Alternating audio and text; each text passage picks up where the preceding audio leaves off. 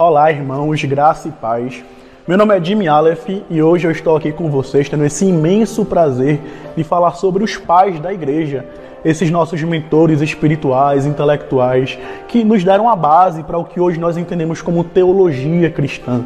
Eles nos deram os grandes exemplos e construíram as bases né, estabeleceram as bases das nossas práticas de vida cristã, de conhecimento acerca da, da teologia cristã. Hoje nós, nós, vamos falar acerca de Justino Marte.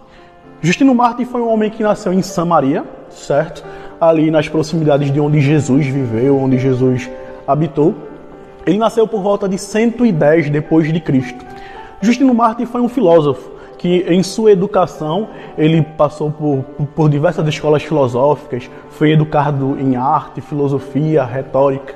Sua carreira como filósofo aconteceu, ocorreu dentre os estoicos, certo? E deu-se até os platônicos. A história conta que certo dia é, Justino Marte estava desapontado com a filosofia por não conseguir responder os seus questionamentos. Ele dizia que ainda não tinha conseguido encontrar a verdade e se retirou para a praia né, para pensar acerca dessas questões. Na praia, encontrou um simples ancião que lhe falou acerca de Jesus como o cumprimento das profecias do Antigo Testamento, de como Jesus atendeu todos os requisitos estabelecidos por aqueles profetas e era o cumprimento dessas profecias. Justino Marte disse que aquelas verdades lhe tocou, de tal forma de que o cumprimento dessas profecias passou a ser a sua filosofia suprema. Ele dizia que a filosofia não trouxe para ele a verdade, a, a, satisfação que a palavra de Deus trouxe, que aquele simples homem trouxe para ele. Justino Marte ele aparece na história da igreja como um dos primeiros formuladores da teologia cristã. Ele é uma das primeiras pessoas que aparece e sistematiza a fé cristã, que até então era uma fé de pessoas simples, pessoas comuns. Agora nós podemos dizer que a fé chega à academia, né? tem um filósofo como seu representante. É, Justino tem grandes contribuições na formação da teologia cristã, da vida cristã. A primeira delas é a formação de uma escola filosófica sob a perspectiva cristã. Como eu disse, Justino Marte foi um filósofo que passou por diversas escolas. Começou pela escola estoica e terminou na escola platônica, mas não encontrou satisfação em nenhuma delas. A parte da sua conversão, Justino Marte vai fundar uma escola de filosofia em Éfeso. Em seguida, vai transferir a sua escola de filosofia para Roma. O grande cerne da, da, do seu pensamento filosófico é que Cristo é o Logos tão procurado, tão explicado e tão comentado pelos filósofos. É, Justino Marte, ele é o primeiro a chegar ali e tentar apresentar para a, a, sociedade romana, para o Império Romano, apresentar um cristianismo mais sofisticado, algo que antigamente era mais simples, mais popular, mais, mais básico. Hoje nós temos conhecimento acerca de três obras de Justino, obras que chegaram até nós, embora haja citações de outras obras que foram escritas, mas foram perdidas. Nós temos duas apologias e um diálogo. Sua obra mais célebre são as apologias. Nós temos a primeira e nós temos a segunda apologia. A primeira apologia ela é destinada ao imperador romano. O cristianismo vivia num momento de perseguição e na maioria das vezes a perseguição era por motivos injustificados. Os cristãos eles eram simplesmente presos ou torturados por acusações sem fundamentos e que não passava por nenhuma investigação.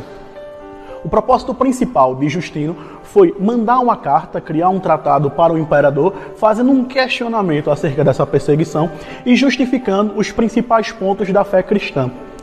Diante disso, nós temos o cristianismo sendo levado dentro do Império Romano a um nível de uma maior seriedade, de uma maior sistematização.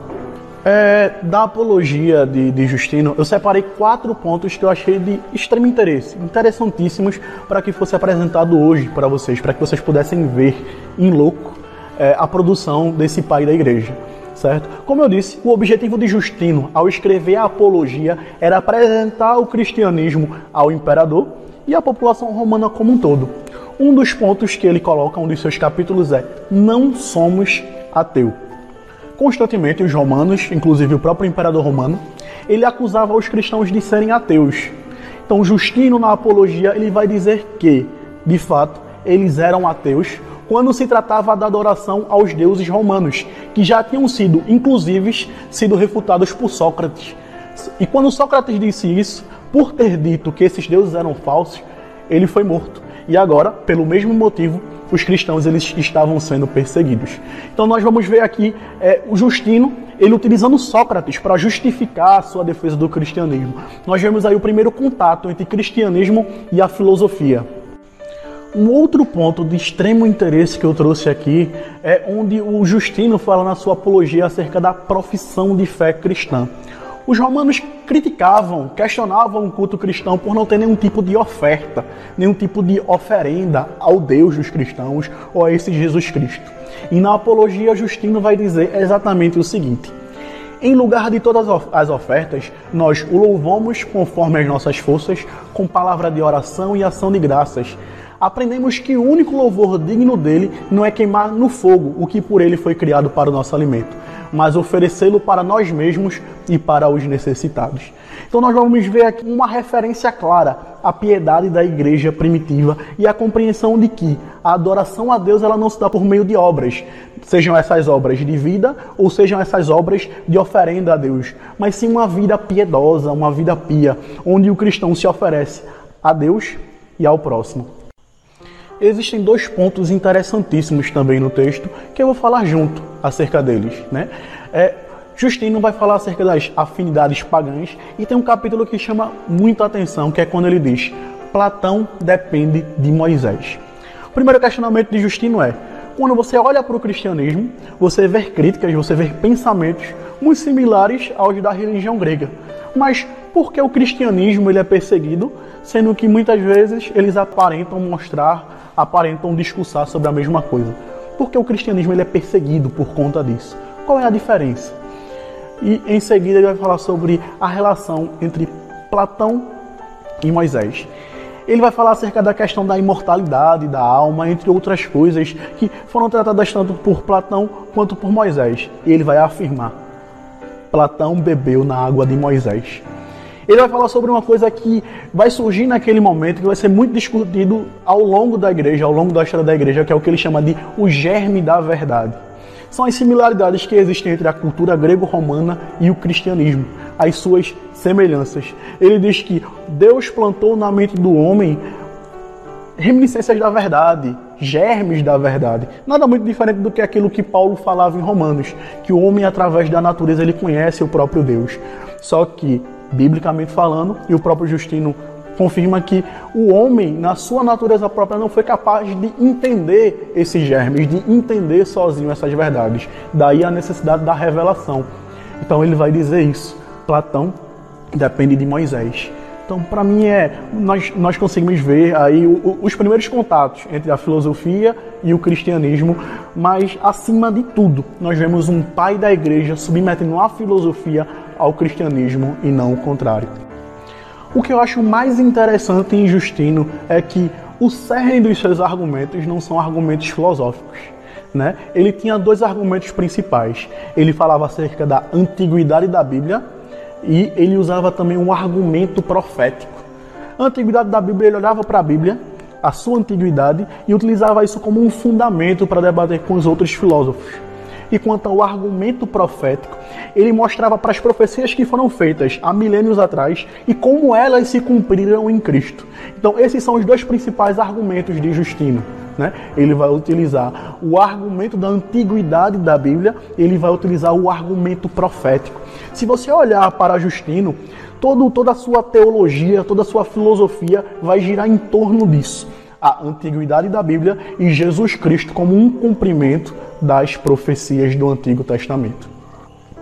Muitas pessoas poderiam questionar qual é a utilidade desse conhecimento para as nossas vidas. Para que conhecer Justino, um cara que viveu há milênio, dois milênios, quase dois milênios atrás? É, o Salomão dizia que não há nada novo debaixo do céu. E os desafios pelos quais Justino passou, nós também estamos passando hoje.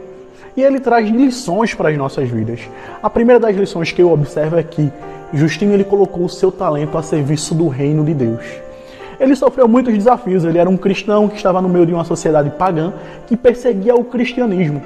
E ele se prontificou como um filósofo a justificar o cristianismo filosoficamente.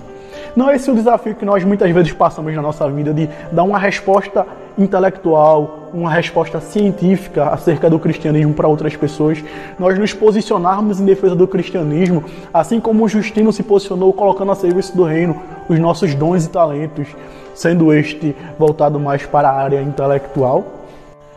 A segunda lição que nós podemos tirar de Justino é Justino ele foi um filósofo de carreira. Ele passou pela escola dos estoicos e tantas outras que eu não mencionei aqui e terminou sua carreira nas escolas, na escola dos platônicos. Mas a grande, a grande coisa que ele traz para mim é: você pode ter muitos conhecimentos na sua vida, você pode conhecer muitas escolas filosóficas, você pode conhecer, ter todo o conhecimento do mundo, mas só a palavra de Deus traz uma verdade satisfatória. Jesus Cristo é aquele Logos procurado pelos filósofos. É, no meio da academia tem um, tem, um, tem um ditado bem interessante, que os filósofos eles têm inveja dos teólogos ou dos cristãos, porque enquanto os filósofos eles procuram a verdade, os cristãos eles já têm a verdade.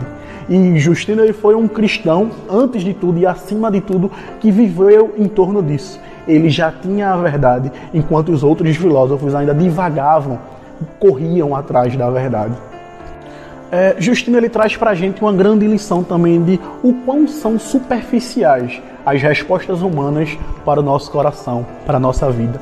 Só a verdade divina é, acalmou, digamos, trouxe alegria, trouxe satisfação para o coração de Justino. Hoje não é diferente. Mas, acima de tudo, o que eu acho mais belo em Justino, o que eu acho mais interessante é que, por mais que ele tivesse todo o conhecimento filosófico, né? Ele conhecia Platão, ele conhecia os estoicos, ele conhecia todas as escolas filosóficas da época, mas o seu argumento principal estava pautado na Bíblia. Tudo girava em torno dos profetas e o cumprimento das suas profecias em Jesus Cristo. Isso me faz lembrar algo que Calvino fala lá nas Institutas, que não são argumentos científicos que avivam a fé, mas o Espírito Santo em nossos corações. E Justino nos ensina exatamente isso, que por mais que nós procuremos respostas na ciência, na filosofia e em qualquer outro campo científico. A única coisa, o nosso fundamento de fé, o nosso fundamento de crença, são os profetas e o seu cumprimento em Jesus Cristo, ou seja, a Bíblia, a palavra de Deus.